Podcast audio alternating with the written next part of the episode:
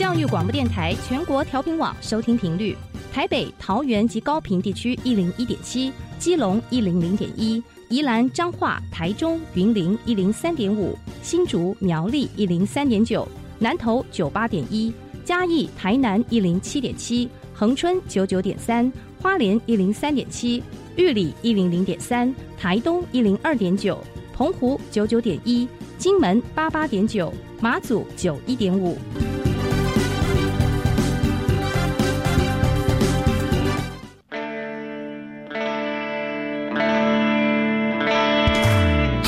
时时有惊喜，生活处处是学习。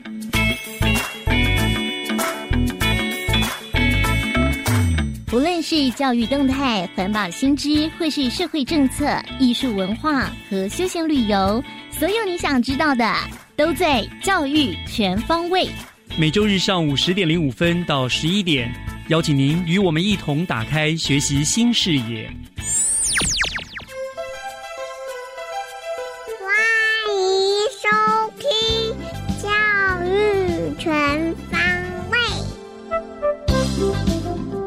早安，各位亲爱的听众朋友们，欢迎收听由教育广播电台和新北市政府教育局联合制播的《教育全方位》节目。我是岳志忠。今天是三月八号，记得以前呢，三月八号是所谓的妇女节。可是我今天看了日历呢，才发现现在已经没有这个节日了哈。我觉得有点可惜，因为我记得小时候呢，如果班导师是女性的话，在妇女节这一天，全班甚至是可以放假的。然后大学的时候呢，我们班上的男生也都会集资买花或者是小礼物呢，来送给班上的女同学，表示庆贺。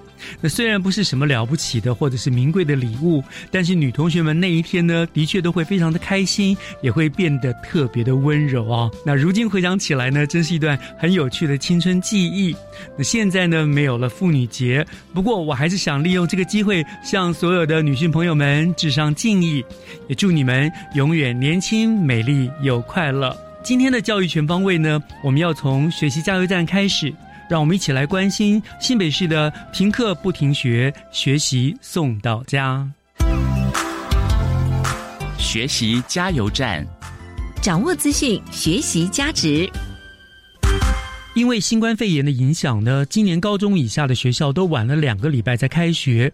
那又为了担心疫情在校内扩散，所以教育部呢也规定了各校如果有一位同学染疫呢，就要全班停课；如果有两位同学染疫，就全校停课十四天。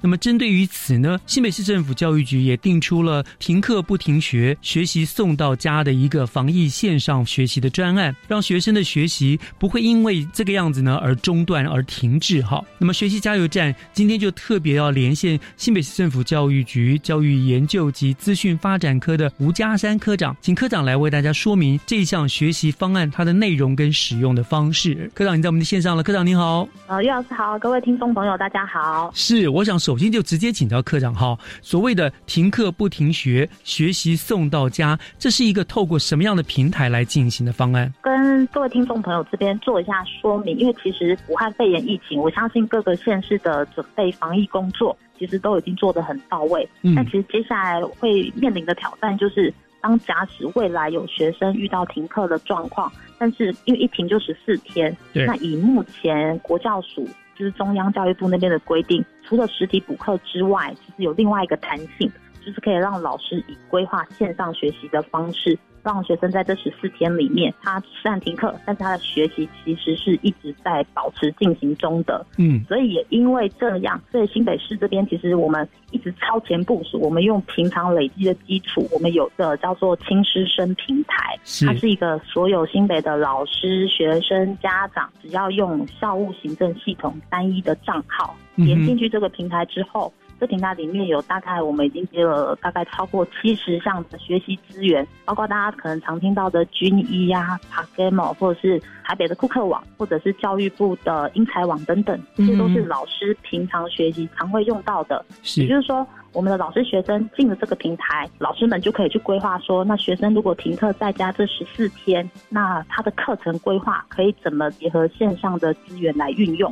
所以这个是我们目前有。规划就是虽然停课不停学，但是我们把学习送到家，让学生在家里就可以学习，透过新北轻师生的这个平台来运用。轻师生已经有的平台了，对不对？对，不需要重新再申请再什么样的了。那在整个这个停课不停学的这个防疫线上学习的方案，包括了哪些内容跟方式呢？因为啊，其实我们也考量到说，不是每一个老师他都平常可能上课的习惯是会运用线上资源，因为有的老师可能是习惯，那可是有的老师他可能是觉得，呃，亲自授课是他认为是专业的呈现，是没有绝对的对错。是，所以说我们现在规划出来这个方案是，我们要让每一个老师，即便是他平常不太擅长用线上学习的，所以我们选了几个最容易学习操作的几个工具，我们把工具。给老师，包括每一个工具的操作，我们拍成教学影片，嗯，我们做成操懒人包的方式。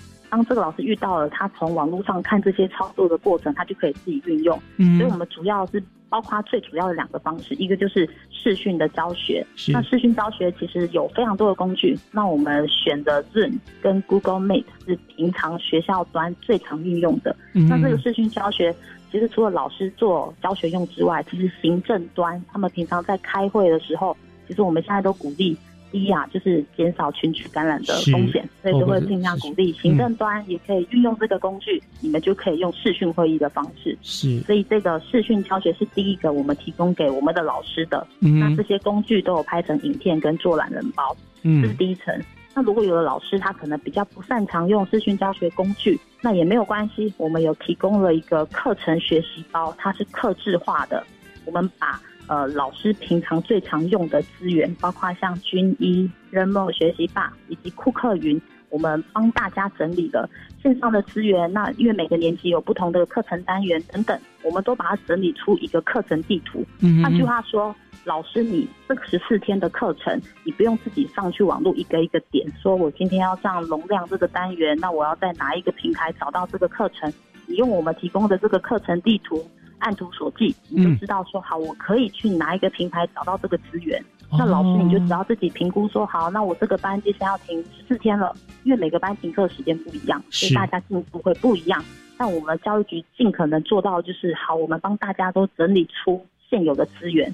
缩短老师自己上网查询的时间，太棒了！这是一个克制课程学习包的概念，真的哇，这太棒了！有这个太好用了，可以帮到老师啊，就是减少他们自己搜寻的时间。没错，没错，这是两个了嘛？视讯教学、克制包的学习，另外还有呢？另外就是我们也有考量到刚刚讲的视讯教学跟克制学习包是最一般大众，每一班都可以用。那其实我们也要做一些，希望不要用到，但是要做足准备。当未来啦，假如真的有遇到新北整个停课。课状况比较严重的话，那可能大部分都停课了。当然希望不要用到啊。但是如果真的遇到的话，因为有的家长、有的学生呐，可能会反映说，可是线上课程，那我们家可能没有行动载具，可能没有电脑，或者是没有网络。没错。虽然说这是极少数，但它的确是存在的。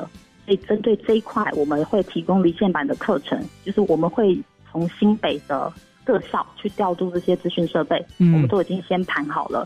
假使说真的有遇到这种少数个案，家里真的没有任何电脑设备，没有电没有网络，对，那我们就把这十四天的课程，我们都把它下载好，然后帮他装在平板或笔电里面，那我们就专人送到家。它等于说就是有点像离线版的课程的概念，到府服务哎，真的是好棒。因为他们就真的没有任何设备，但是我们希望他学习不中断，应该是相对少数啦。对。那另外再来就是。呃，如果停课状况比较严重的话，那我们目前有找了我们新北十位辅导团的团员、退休老师，然后他们会定时，可能就是固定时间，然后他会在线上用视讯的方式，类似像线上家教的概念。嗯。那如果学生有一些，但他就不是教进度，他只是单纯就是呃，学生在家看线上学习资源，如果他有问题想要立即发问，想要有互动，他就可以透过我们安排的这十个时段不同的科目。是可以互动的，对真人线上家教，那这个是我们就是准备着这样的方案。如果当疫情比较严重的时候，当然希望不要用到啊。嗯，当然当然，我们都备而不用。所以，纵使真的发生了全班或全校停课，真的我们也都不需要担心学生的学习停止，对不对？同学他们在家里透过。这么多的管道可以上课学习。刚刚你在介绍，我突然就想到说，哇，这样子老师们这样透过视讯教学，然后很会用的是，以后每个人都可以当 YouTuber 了。疫情其实也是危机，就是转机啊，就是大家开始体认到有可能线上学习是未来大家必须要运用到的，所以其实我也观察到。现教学现场，很多学校是校长带头做，就开始以前都不会去想了解这些平台啊、工具啊等等，结果校长、主任都带着做，因为要让老师也一起。所以我觉得危机就是转机。没错，科长这句话讲的真好，危机就是转机。其实以前要这样推，还可能还不太愿意，对老师们。可是不得不这样做的人而已。而且这个做出来之后，因为你不知道未来还会有任何那种奇奇怪怪的事情发生，对不对？或者流感啊，班上都停学，都可以使用了，对不对？没错，没错。而且以未来便利性而言啊，有时候视讯的方式，尤其对行政端，有时候开会，像新北，我们每一区有很远的到瑞芳的，是如果常常要他一趟来板桥开会。其实那个路途也是很遥远。没错，如果大家学会视讯的这个工具，我们就可以用视讯会议的方式，大家拿着手机就可以及时连线开会。嗯，就有时候也是增加行政效率的一个方式啊。没错，嗯。好，哎，最后我这个地方又看到了一个，您还有一个叫做所谓的班级课堂直播，这个是什么？就老师在上课的时候就已经直接播出去，就同学在家就跟着其他同学一起上课这样子吗？对，这个就是完全的进阶版。我们就考量到说，如果到真的很多班他可能都停课了，嗯，然后包括老师，尤其是老师他也停课了，就变成说也没有老师可以上。那我们想到的另外一个配套的方式是，好，OK，如果这个班是数学停课。好，那也许我们就找另外一个数学的老师，那我们就直接直播他这个班的课程。嗯，只是这个我觉得会面临到一些挑战，因为其实各校它的选书的版本其实不见得一致。是，所以说这只能就是呃配搭着啦。那当然再加上啦，不是每一个老师可能都会愿意。直接把他现在的课堂直接用直播的方式出去，对，所以这个是我我觉得他挑战蛮大的。拍成影片可能容易，但直播就变成说他不太可能普及。每一个班我都要求老师，你的班现在要采直播，有没有设备？老师肯定也会紧张啦，直播。对，没错，没错，没错。所以这个可能我们就是会采邀请制，邀请的平常就是有在做这个，他平常就是很擅长在网络上当做是配搭辅助用的方案，配套顺序摆在最后，就是如果疫情真的比较严重的时候会用到，否则其实用前面的视讯教学跟。克制学习包，其实我觉得应该就可以没错处理绝大部分十四天停课的状况。这就是有备无患了，对不对？多一项准备嘛，这样子啊，是 OK。好，这个时候听完你刚刚就，我们真的要感谢科技之四哈，让停课不停学、学习送到家的学习方案能够实现了。要是早几年没有这些科技，还真是没有办法了。真的，真的，所以科技在进步，我们也要跟着进步，学习不断学习新的东西、新的工具。是的，好，我们今天非常谢谢教研科吴家山科长为我们做的说明啦。这段期间你们都很辛苦哦，自己要多保重身体哦。是是，好，谢谢科长，谢谢老师，谢谢，谢谢谢谢。在面偷看你无意留的蛛丝马迹，曾喜欢什么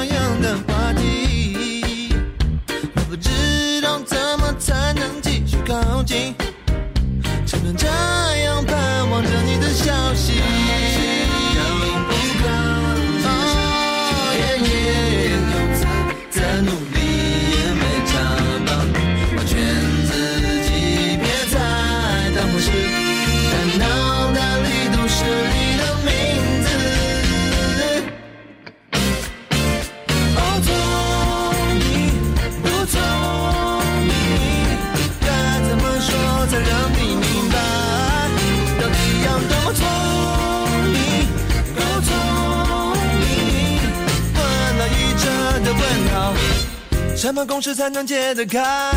一直以来我对你的爱，好像不顾一切说出来，请你做我的女孩。啊耶！大路机上留下你的，只随着我的大名，想着下次聊天更有默契。好像没有什么理由继续找你，真的到此为止，再没有转机。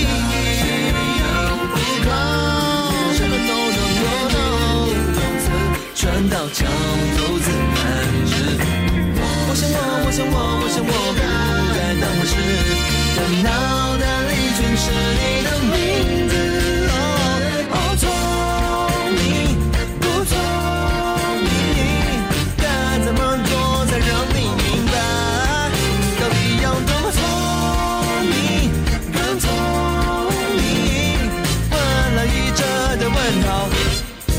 还是不敢说出来，请你做我的女孩。世界看起来乱七八糟的，真心好像变得不重要了。没有人能了解我想要的，只有你能够懂，你能够懂。我是哪儿都还是什么？Whatever they call me, I don't care. 好聪明不聪明，该怎么说才让你明白？到底有多么聪明，够聪明？问了一车的问号，什么公式才能解得开？一直以来我对你的爱，不顾一切我要说出来，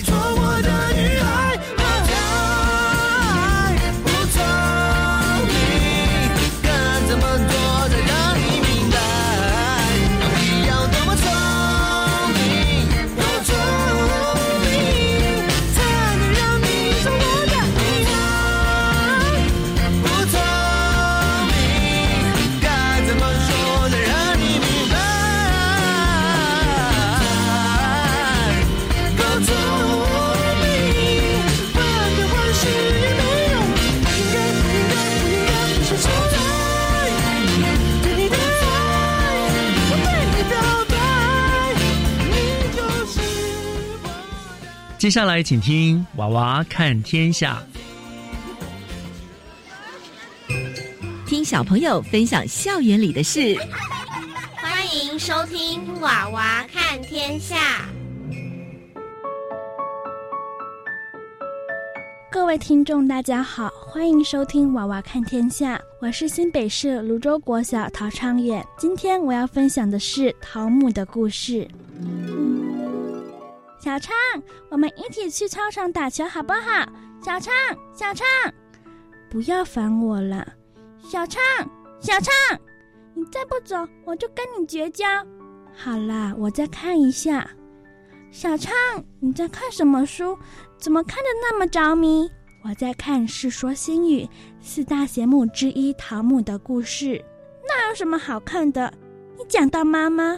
我就想到我妈每次都啰里吧嗦。我在看电视的时候，她就一直叫我去洗澡；我在打电动，她就一直叫我读书；我在看漫画，她就一直叫我倒垃圾。我妈真的超讨厌，我才不想看这种关于妈妈的故事呢。她也是为了你好，就像四大贤母之一桃木一样，是在关心教导你，是吗？那是什么故事？你不是不想听？好啦，你对的，快说啦，拜托。晋朝的陶侃，父亲是三国时代吴国的将军陶丹。之后吴国被灭，陶家也随之没落。不幸的陶丹病逝，全家全靠母亲战士纺织为生，所以陶侃从小便被母亲严格教导。有一天，陶侃没去上学。汤姆问他：“织布机的梭子快不快？”其实是暗喻光阴似箭，日月如梭。陶侃知道后茅塞顿开，之后便十分认真读书。就这样，无聊死了。还没讲完，有耐心点。好了，陶侃长大后努力向上，当上了渔良吏，也就是监督人民捕鱼的官员。有一天。陶侃送母亲战士一罐炸，等等，什么是炸？就是腌鱼啦。原来如此，结果战士居然把那一罐腌鱼封起来，还给陶侃，上面还贴着一张纸条，写说陶侃用公务做私事，不仅没让他安心，还造成他的烦恼。好严格哦，人送东西孝顺父母也要被骂。还有其他关于他的故事吗？其实还有一个关于他的故事，你要不要听？好哇，好哇！有一次，陶侃的朋友范奎从很远很远的地方来拜访他，陶侃高兴的手舞足蹈。可是，可是什么？那时，陶侃家境很贫苦，家徒四壁，没有一个像样的东西可以招待朋友。正当陶侃烦恼时，没想到战士端了一道又一道的酒菜。难道他会变魔术吗？当然不可能。其实是战士剪掉自己的头发换钱买饭菜。这看起来没什么，可是，在当时剪头发是诅咒自己的一种行为。接着，他竟把自己睡觉用的草席割碎，拿去喂范奎的马匹。范奎知道后十分感动，便向庐江太守推荐陶侃为县令。然而，陶侃也十分认真。在送行陶侃时，陶母送陶侃三件物品，分别是土块、土碗、白色土布。为什么要送这三样东西呀？好奇怪哦！意思就是要他永记故土，莫贪图钱财虚名；为官要体恤人民，节廉奉公，清清白白，永不忘本。陶侃在担任郎中、太守、刺史、大尉。都督大将军等职，甚至是在东晋扫平王敦、苏峻祖约，稳定晋王朝的统治，立下了赫赫战功时，都不忘此衷。如果是我，早就大吃大喝。他还能如此，真不简单。对呀，陶侃勤于职守，惜时如金，节廉自律，反对奢侈繁华。崇尚敬业精神，他虽身居高位，重权在握，但却能审时度势，深得民心。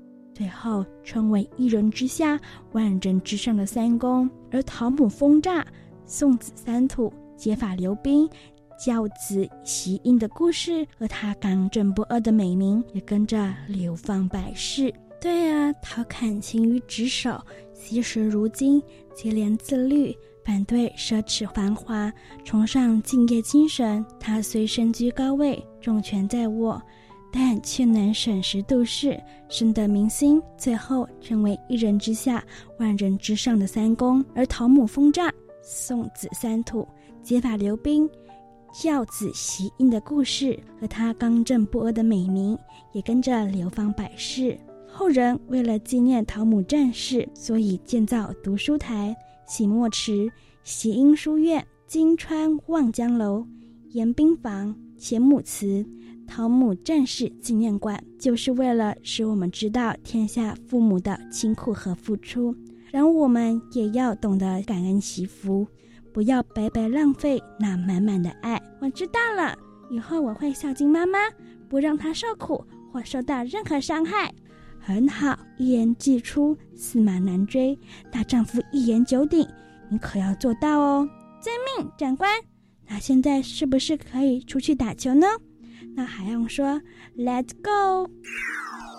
我是新北市泸州国小陶昌远，感谢大家收听《娃娃看天下》，我们下次空中再会。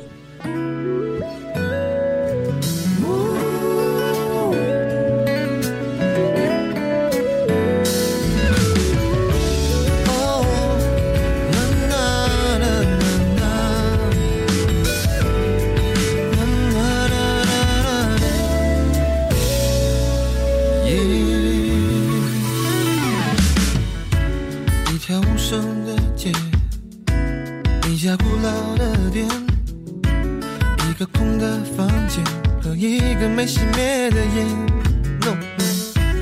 一路留下谜语，然后再次逃脱，往回推算只剩不自然线索，不具名的。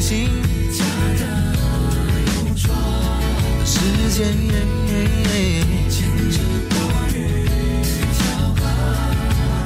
找不出痕迹，完美到不合理，要怎么相信这是命运？Baby，也许再见不到你，没有办法停止寻找你，只凭着过往凌乱的回忆，墙上和你拍的唯一的合影，刺穿相片的土地，一丝穿。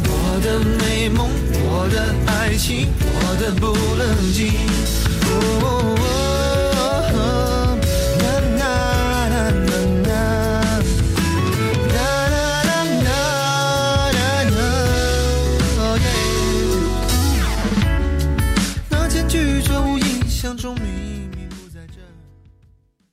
知性消费者在购买产品，更多的是看品牌名气来。感性我觉得我们真该向大自然学习，随性。我们要怎么样自驾游呢？下段回来告诉。这是人生的滋味。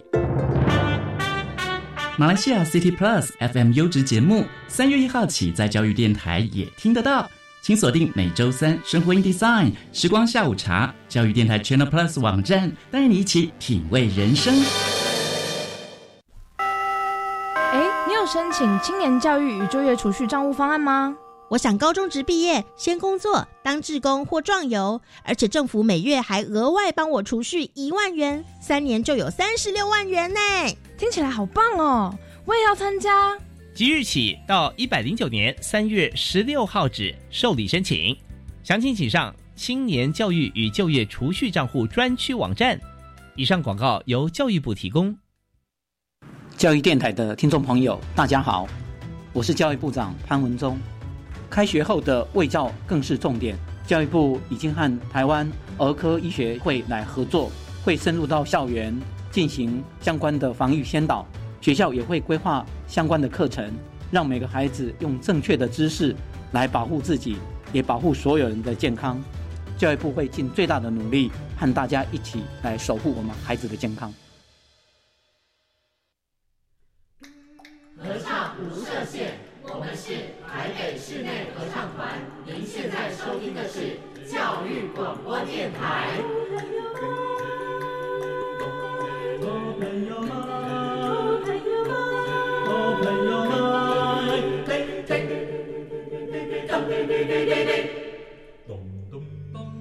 就爱教育电台。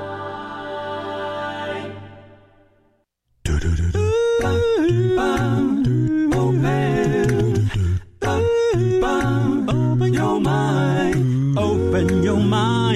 就爱教育电台。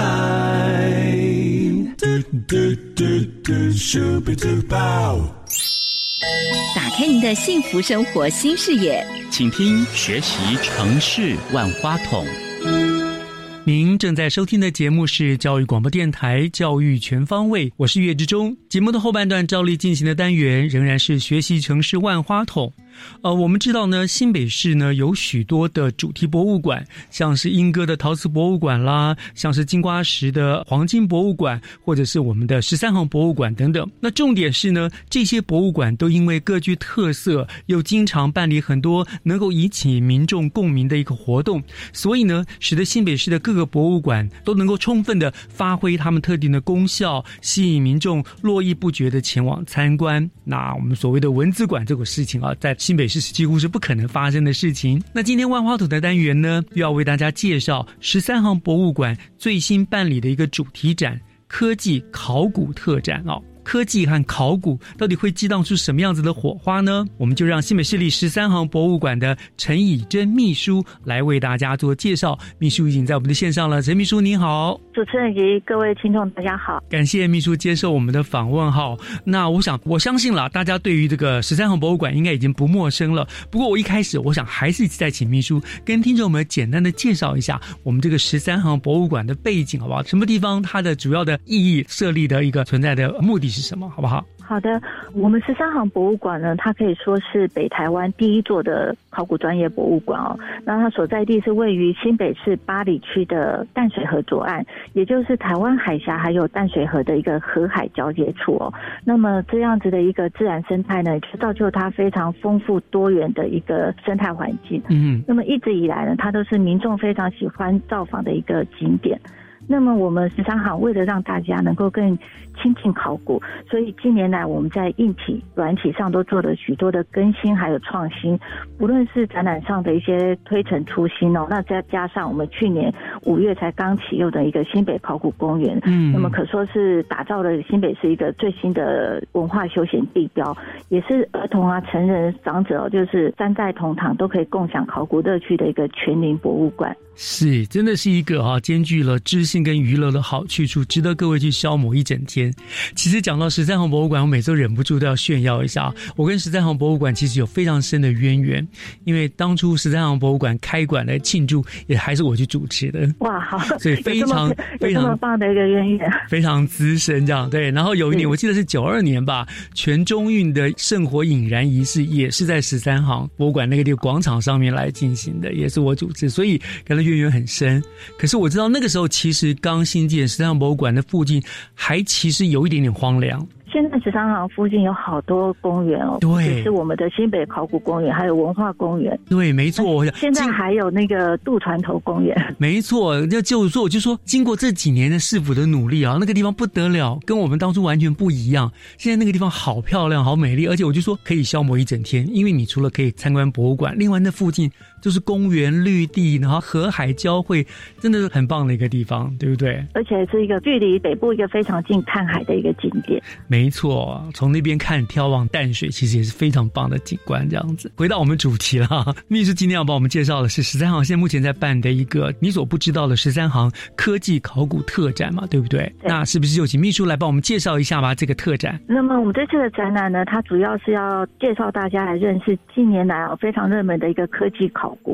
它不仅是考古学一个非常重要的分支，也改变了传统考古研究方法哦，可以加速还原我们过去的一些生活真相。那么我们这一次哦，就是展览呢，主要是以开放有趣的推理式剧情设计我们的展示内容。也运用了一些科技考古的方法，化身成一个考古侦探，学习考古学家以侦探般的观察力或者想象力，激发大家来进行一场有关于考古啊、科学或者是参与式互动的一个思辨过程哦。呃，比较特别是我们在除了软体的规划外呢，我们的展示空间。也利用了一些三 D 地贴来呈现当时候考古的现场，那么还搭配一些模拟科技感十足的呃考古研究室，所以让观众经过都会不自觉的被吸引进来，我，是一个非常值得推荐的一个展览。嗯，听你这样说，让我想到了很多电影，像什么《伊利亚纳琼斯》啦，还有什么《神鬼传奇》，就是考古的，对不对？就是让人有那种互动。而且我发现十三行，因为之前我也介绍你们曾经办过什么人形特展嘛，脸书人面的什么什么。装饰特展那个，你们好像非常喜欢那种互动式的展出，对不对？其实就是要打破大家对于考古的一些刻板印象，所以呃，现在大家来到十三行都会有一个哇，跟他想象中的十三行已经不一样，或者是他以前有来过，然后现在再来重新回到十三行的时候，他们可以感受到十三行转变很多。没错，所以利用。科技互动的展示区确实是比较多一点。我想这也是为什么十三号博物馆会受欢迎的原因。哈，你们打破了很多我们对博物馆一般的印象，就是古物啦，这个东西陈列在那边，你就是看而已。对不对？就是比较静态的展示。可是你们做了很多都是互动，让参观的人不但可以欣赏，还可以身临其境。就像你刚刚说的，我们化身为自己是考古学者，对不对？在那边去这种互动哦，我想这个更能够吸引大家的好奇心，这个是非常有意思的。那这一次呢，这个特技考古展它的内容有哪一些呢？好，其实我们说考古学它是一个讲求证据的学科，那我们科技考古呢，就是用科学的方法还有仪器来研究这些考古遗址它所出。土的资料，嗯，那么我们这次展览设计啊，主要是以五 W E H 的思考逻辑来介绍你所不知道的十三行遗址。那五 W 其实大家都知道，就是会有 When、Who、What、Why，就是十三行人为何在这里，以及 How 他们如何生活，这样子六大主题可以应用深入浅出的方式来探讨来自科学分析所得到的一些宝贵的讯息。那举例而言哦，在第一个 W，也就是会有的这个展区里面呢，我们运用多媒体数位来呈现透地雷达这种考古工具，它如何在探索遗址的位置。同时呢，我们聘请了中央研究院的研究员哦，拍摄一些真人影片。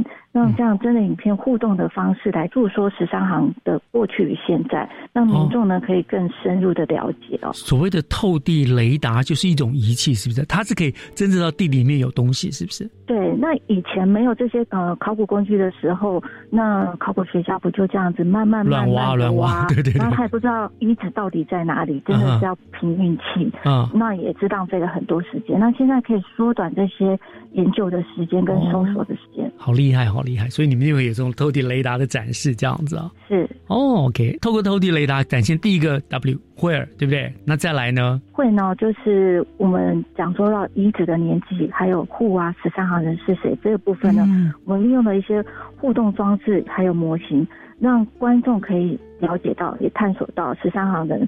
人骨的性别和年龄哦，其实十三行人的年龄哦，平均只有到三十岁左右，三十到三十四岁，嗯，所以其实是非常年轻的哦。那透过人骨，不是真的人骨，是一种是会互动的部分啊，让民众在荧幕前面呢，可以看得到男性啊、女性啊，如何可以。从骨骼来判断男性、女性这样子的一个互动，民众会对于考古更加产生兴趣。哎，的确，这个真是我从来没有想过。对的，这个凭骨头就知道他是男的还是女的哈，还知道他的身体状况。哦，这果然科技真是厉害。好，这是混跟户嘛哈？那你刚刚说还有画，这个是什么？画部分它其实主要是要介绍我们这十三行文物哦，这些出土文物的一些文化内涵。那么，其实观众在数位荧幕里面呢，通过荧幕的一些显微镜的观察，或者是我们之前的一些切片的分析，可以从它里面的一些化学或者是微结构等成分，可以看出来说，哎，当时候十三行人他们的多元文化的交流现象，也就是其实它是一个靠海的一个民族嘛，所以贸易非常兴盛。那我们出土文物里面不是只有十三行的遗物，还包括东南亚其他一些国家交换过来的一些文物。那么从这些文物出土呢，你可以看到他们当时候的工艺，还有当时候的流行美学，还有艺术风格等等。是，所以这些十三行人，他们就算是台湾最早期的一个原住民，对不对？呃，目前来说。呃，他还不算是最早哦，他算是年轻的，还有更早的原住民这样。哦，刚好住在巴黎那一带，然后他们留下了一些遗迹这样子。是是。OK，除了你们这样子的互动的展出之外呢，还有什么样其他特殊的地方？呃，我想我们先休息，听段音乐，音乐回来后再请秘书接着帮我们介绍好不好？除了这些，好像还有很多配合的一些活动互动的展出嘛，对不对？是。好，那我们就听段音乐回来后继续请您做介绍哦。好，好，我们稍后回来。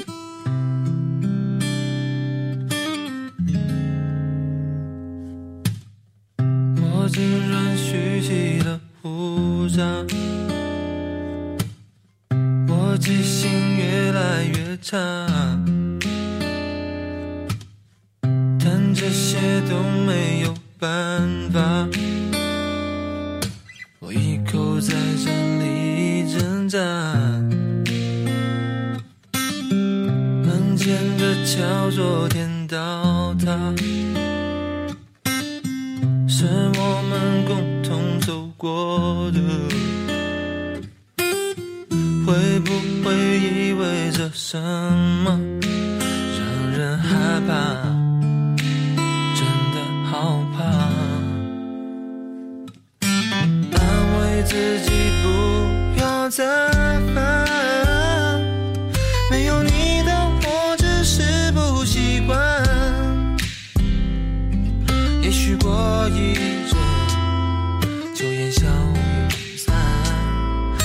想你，我就在想。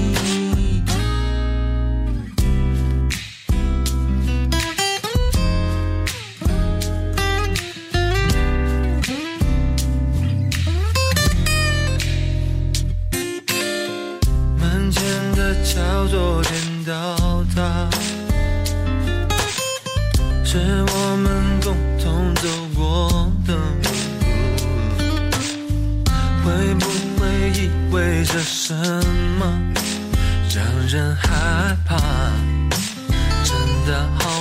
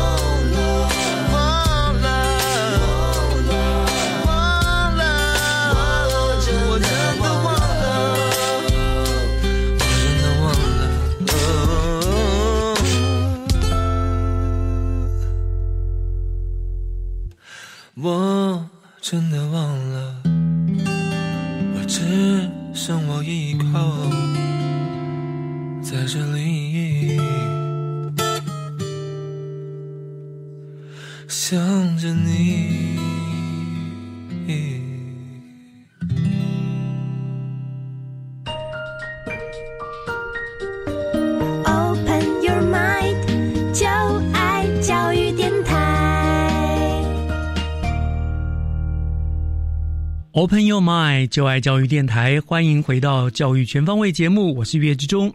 今天我们在学习城市万花筒的单元，为大家邀请到的来宾是新北市十三行博物馆的陈以真秘书，他来我们介绍呢，目前正在十三行博物馆展出的科技考古特展哦。那刚才秘书跟我们介绍了这个科技考古特展呢，非常厉害哈，利用了大量的媒体的互动，让我们认识了很多很多考古的一些诀窍啦，以及怎么样认识这些古物哦。那秘书，我想接着请问你啊，除了像这样子的多媒体的互动之外，还有什么别的地方呢？呃，这个特展里面哦，最重要的是它的展示品哦，其中有两件是国家指定列车的重要古物哦。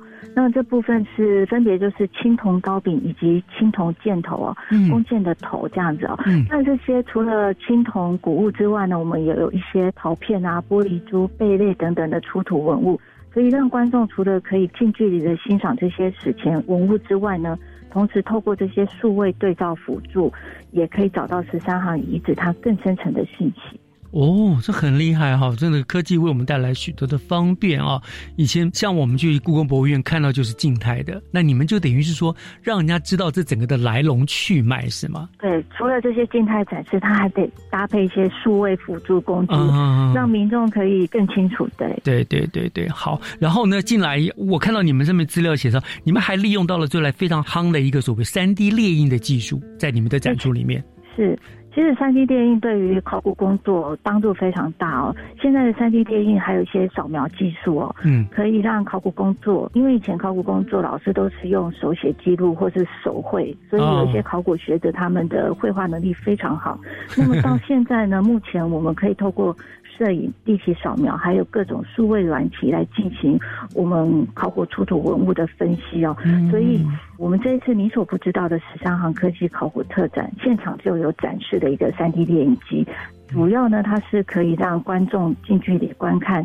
3D 列印机它是如何运用这些研究资料，将原本的 2D 转成 3D 哦，也就是平面图像把它立体化，这样可以比较完整的呈现出这个出土遗物的实际样貌。是，所以就是利用科技更有助于考古真相的还原了，对不对？像您刚刚说，以前很多考古家可能要自己画、自己叙述，可是万一画的不好，画的不够传承，可能就会有点失真。但是 3D 列印真的就是完全立体的还原了，对不对？哦，对，这个很棒。好，那这么有意思的一个。展出呢？展期是从什么时候到什么时候开始呢？好，我们的展期是即日起到我们今年的六月七号，都可以在十三号的博物馆二楼的长廊看到。还有什么特别？因为我知道馆里不会只有这一个特展，你们通常都会有许多多配合的，甚至有一些定期的展出嘛，对不对？那我想是不是请秘书就一并的来帮我们介绍一下，还有什么特别值得跟听众朋友们来做一个推荐的？其实除了实体展览之外呢？我们目前是一个比较尴尬的时间哦，所以我们因应了我们这些新冠肺炎的一个 状况哦，我们特别推出了线上哦七百二十度的一个环境虚拟实境博物馆，嗯，所以让在家的民众呢也可以享有博物馆的服务。那么民众其实只要透过电脑或者手机就可以浏览我们馆内典藏的数百件事前的文物，还有博物馆的全貌哦。嗯，所以民众可以说是零死角的观看这些三 D 史前文物，那么可以非常自由的将文物放大、翻转啊，创造你从未享受过的一些视觉体验哦。你在实际观展的时候，你可能没有办法看到。文物七百二十度的一个画面哦，对对对，对线上却可以达到这样的效果，感觉好像把玩在你手中，对不对？对对对，嗯。那另外呢，其实我们在我们现在正在规划的数位博物馆哦，我们还特别开放了一些历史的特展专区。这些历史特展呢，其实蛮难得的，有些都从国内外一些。姐妹馆借来的一些很珍贵的展品，嗯，那么这些民众以前如果错过这些展览哦，就可以不用再二玩，他们可以透过线上来浏览这些当时候的特展。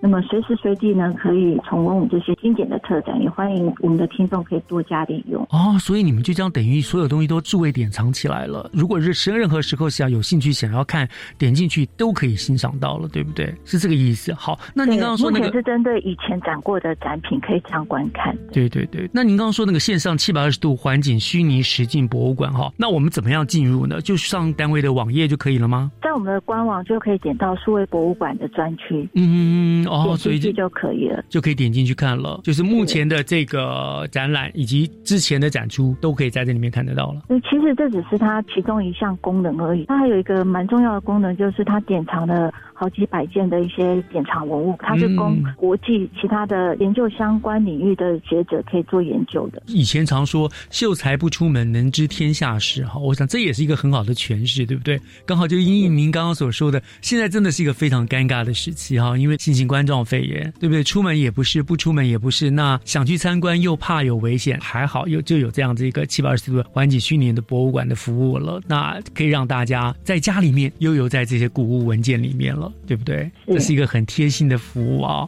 好，那但是呢，当然还是有些人希望说，我实际到时尚博物馆去走一走，看一看，因为实际博物馆也蛮大的，对不对？然后大家如果做好了戴了口罩啊，做好防护的话，应该还是蛮安全的了。好，所以可不可以帮我们介绍一下十三行？博物馆的一些入馆的资讯。